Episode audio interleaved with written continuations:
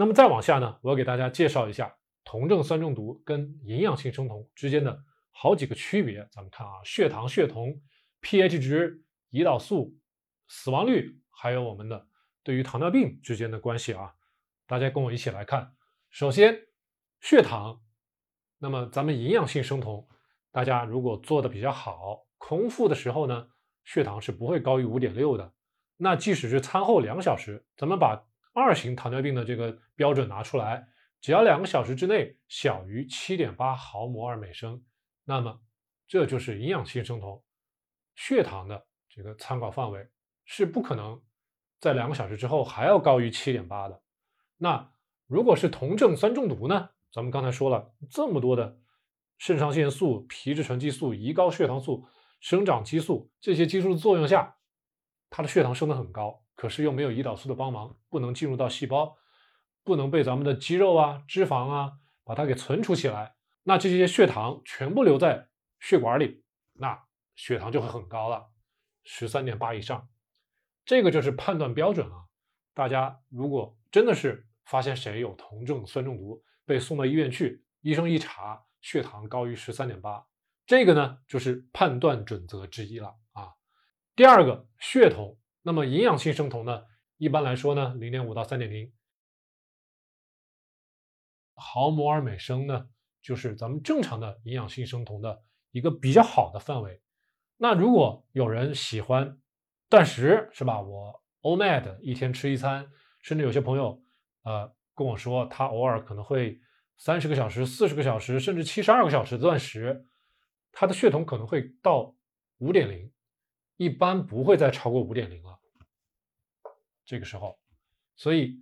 在五点零以下，我们一般不会认为它是酮症酸中毒，就是血酮啊，一定要抽血或者呢扎手指，用血酮仪来测这个血酮低于五点零，一般来说呢零点五到三点零，那么我们不会认为是酮症酸中毒。那真正的酮症酸中毒被送到医院去抽血。一般是十到二十，甚至三十啊，血酮，这个呢是在营养性生酮中是看不见的，不可能有这么高，这个是对身体有害的。那么血液里酮体的数量多了之后呢，因为酮体本身就是酸性物质，它就会让咱们的血液的 pH 值啊下降，下降，在咱们酮症酸中毒这种情况下呢，我们的血液的 pH 值就会降到七点三以下。但是对比咱们的营养性生酮呢，我们的血液里的 pH 呢是正常人的范围啊，是不会有任何变化的。正常人的血液的 pH 值是七点三五到七点四五之间，就这么很狭窄的一个范围啊，不会有任何的变化。那么再往下，咱们看一下胰岛素啊。那么咱们刚才说了，如果我们是正常的健康的成年人，那么我们的胰岛素的分泌是正常的。那么即使对于一些二型糖尿病的人来说的话，他们进行生酮饮食，只要他的胰岛素分泌足够。那么也是完全没问题的，所以一般来说，正常或者是足够量的胰岛素的分泌就可以进行营养性的生酮。但是对于酮症酸中毒 DKA 来说，胰岛素分泌基本上是不足的。只有不足的情况下，这个葡萄糖才不够用，这个草酰乙酸才不够用，才会让咱们的酮体不能完全被利用掉。这样的话，酮体才会堆积起来，是吧？那么，只有在胰岛素不足的情况下，或者它根本就不分泌了，我分泌的非常的非常的少，要么我根本就不分泌，零。那么在这两种情况下，就可能会发生酮症酸中毒。再往后呢，咱们来看致死率啊，这个是好多文章也好，视频也好，会吓唬大家的。哎呀，要抢救了，可能要死人了。死亡率，可真正的啊，咱们拿美国的数据来看，美国的数据，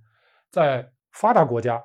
即使是酮症酸中毒了，是基本上是会有十几个小时的抢救时间。那这些时间，最后致死率一般是小于百分之二的。那么对于我们正常人做营养性生酮来说呢，致死率有没有呢？应该是没有的啊，应该是无的。做营养性生酮，即使一开始有些不适应，调整一下，很快就能过去，不会出现死亡的现象。所以呢，这儿写的是无啊。那么最后，对于糖尿病，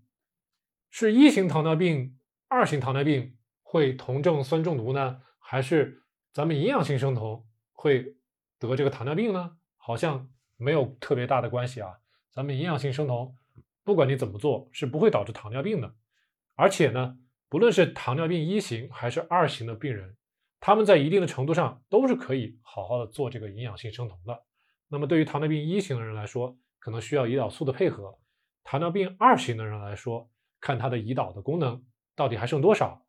剩的多，那可能不需要胰岛素的干预；如果剩的少，那可能需要一些胰岛素的干预。对于营养性生酮来说，糖一、糖二不限制，但是对于酮症酸中毒来说，我们发现酮症酸中毒最多的人是糖尿病一型的，因为他们的判断准则就是贝塔细胞完全不分泌胰岛素了。这个时候呢，他们就很容易在一些不恰当的情况下，比如说忘了吃药啦，或者是一些监控啊，或者是干预不到位的情况下。发生这种酮症酸中毒，那糖尿病二型它也是有可能得酮症酸中毒的，但是呢，一般来说都是 uncontrolled，就是没有被控制过，没有被干预过，可能这些人连医院都没有去过，也不知道自己得了二型糖尿病，胰岛素也没有吃过。那么在某些情况下，比如说发展的比较晚的情况下，他可能就在不知不觉的情况下得了酮症酸中毒。那原理还是我们前面说的。胰岛素的完全的不足，